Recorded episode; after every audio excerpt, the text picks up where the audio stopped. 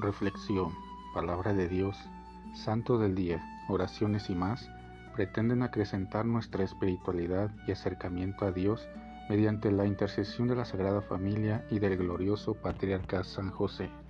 No te pierdas este y nuestros demás podcasts. Sé bienvenido. Ven Espíritu Santo poderoso, ven Espíritu Santo amoroso, ven Espíritu Santo amor del Padre y del Hijo Únenos al corazón de San José y de nuestra Madre María, poderosísima, para que unidos a sus corazones podamos entregarnos al Sagrado Corazón de Jesús. Danos la gracia de rezar cada día más y meditar tu palabra con más amor, con más fe y con más esperanza.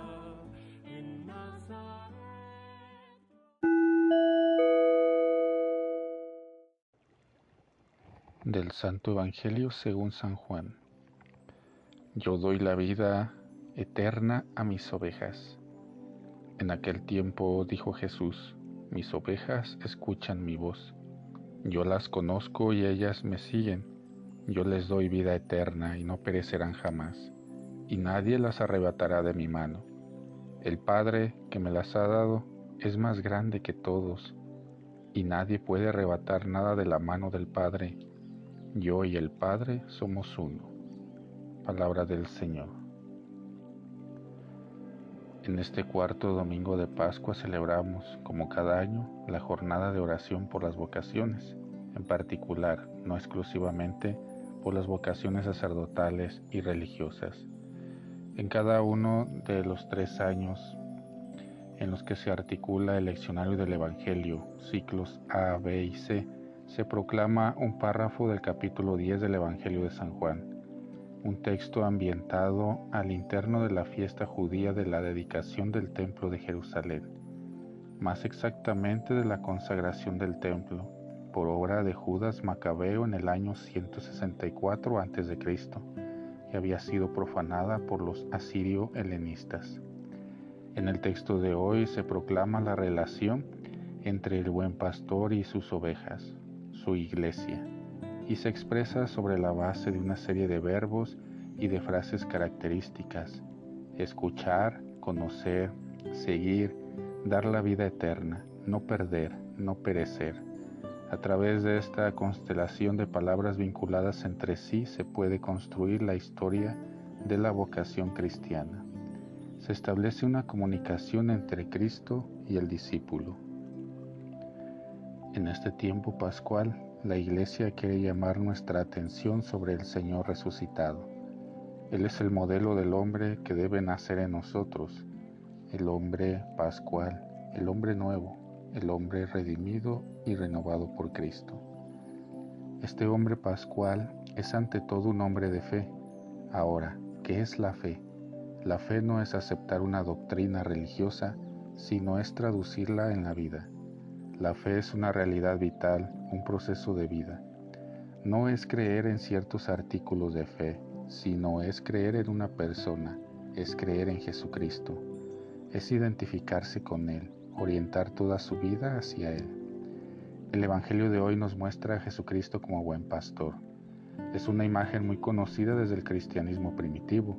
Ya la encontramos en las catacumbas, pero también hoy día todos conocemos estas imágenes del buen pastor en medio de su rebaño o con la oveja sobre sus hombros. Parece que a los cristianos de todos los tiempos esta persona del buen pastor les impresionó mucho. ¿Qué nos dice a nosotros esta imagen de Jesucristo? Por una parte nos muestra la actitud del buen pastor frente a nosotros. Nos llama, nos busca, nos dirige, nos orienta, nos protege y defiende. En el fondo es la manifestación de que yo nunca estoy solo en mi camino de vida.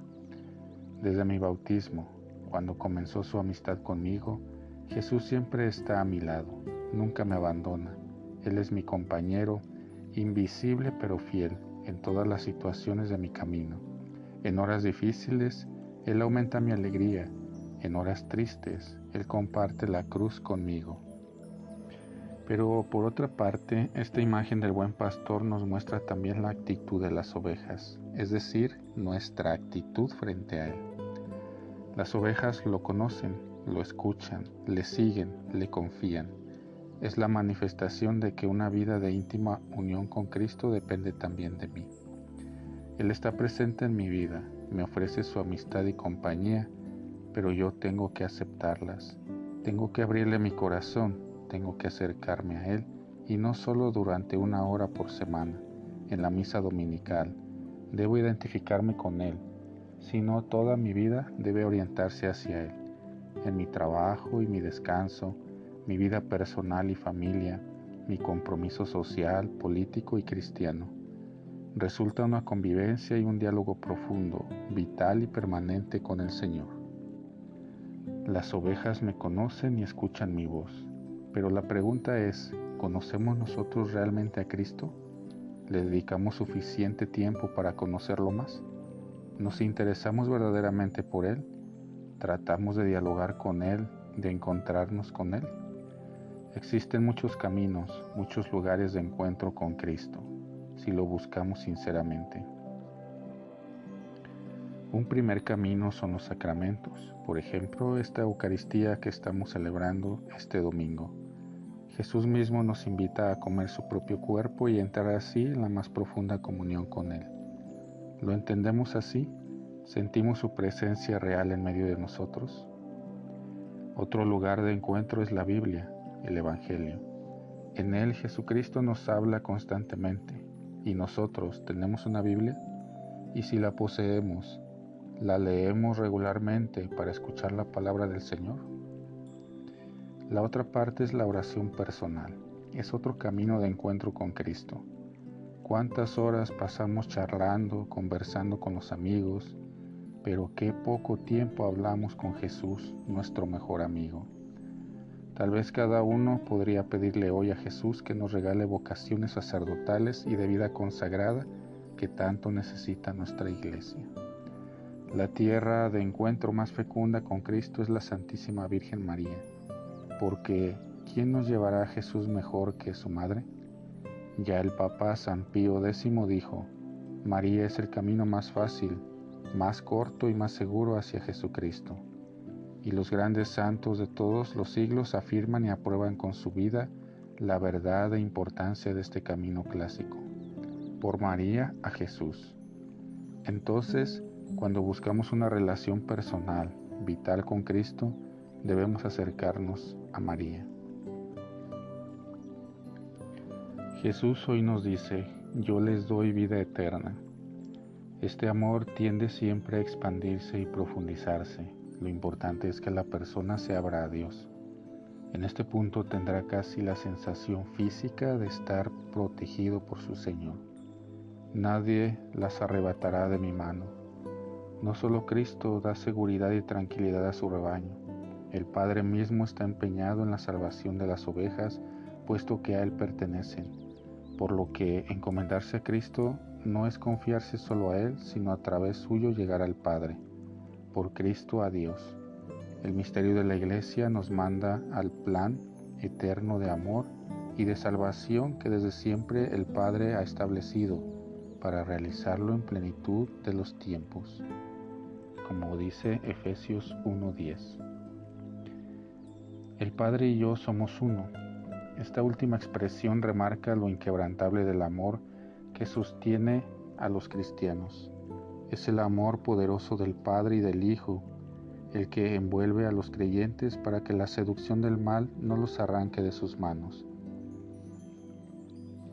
Más allá de esto, pensamos que estas palabras quieren también indicarnos el modelo sobre el cual se debe identificar la iglesia para ser inexpugnable a las fuerzas del mal una unidad tan profunda como la unidad misteriosa que vincula al Padre, al Hijo, al grado de poder decir, el que me ha visto a mí ha visto al Padre. ¿No crees que yo estoy en el Padre y el Padre está en mí? Es necesario que los cristianos aprendan a descubrir la unidad de fe, de amor y de actitudes en todos los campos. La imagen del pastor y de las ovejas nos indica no solo una relación personal de cada uno de nosotros con Cristo, sino también una relación comunitaria y fraterna entre nosotros, al grado de reproducir el modelo de unidad trinitaria. En la primera lectura de este domingo, en el libro de los Hechos de los Apóstoles, Pablo nos describe el éxito misionero en Pisidia, acompañados de, las inevitables dificultades. Frente a ellas los dos misioneros no se desaniman y a través de ellos la palabra de Dios se iba propagando por toda la región. Es interesante la conclusión del párrafo de esta primera lectura. Los dos apóstoles, Pablo y Bernabé, frente a la persecución desencadenada contra ellos, se van a Iconio y los discípulos se quedaron llenos de alegría y del Espíritu Santo. En esta otra frase, todos estaban de pie delante del trono y del Cordero, que podemos apreciar en la segunda lectura de este domingo. Tenemos una imagen del amor del Cordero, pastor hacia nosotros, ofrecida por el Evangelio de Juan. Esta viene corroborada por el libro del Apocalipsis, que describe, utilizando siempre el solemne estilo litúrgico que le es propio, el triunfo final de los elegidos que Dios ha preservado, de la catástrofe que azota la tierra ante la ruptura de los siete sellos que solo el Cordero Inmolado tiene el poder de abrir, expresando de esta manera su poder universal sobre la creación y sobre la historia. El protagonista de esta escena grandiosa es el Cordero que precedentemente ya se había presentado como inmolado, lo que significa que aquí es tomado como símbolo del sufrimiento y del sacrificio. Y es protagonista no solo porque hacia él se eleva la celebración cósmica, sino también porque solo por su mérito los elegidos obtienen la salvación, como es el Cordero degollado, es él quien salva. Queridos hermanos, pidamos por eso a la Santísima Virgen que ella nos conduzca hacia un encuentro profundo y permanente con su Hijo Jesús en esta Eucaristía y en nuestra vida de cada día. Que así sea. En el nombre del Padre, del Hijo y del Espíritu Santo. Amén.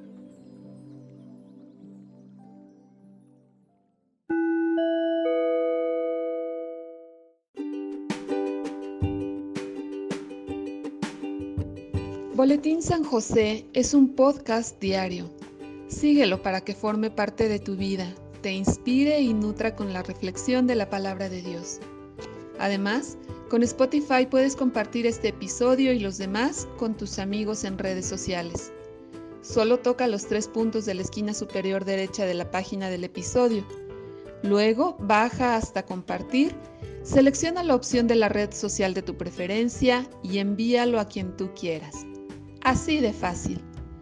Puedes seguirnos también desde Apple, Google Podcast, Facebook, YouTube con el mismo nombre. En Instagram como Boletín SJ19 y en TikTok como B San José 1903. Interactúa con nosotros, comenta, danos like y contesta las preguntas que se hacen en algunos de nuestros podcasts ubicados al final de cada emisión. Ayúdanos a crecer compartiendo a más personas que necesitan de estas reflexiones y por supuesto con tus oraciones. Patriarca San José, bendice a nuestras familias y aumenta nuestra fe.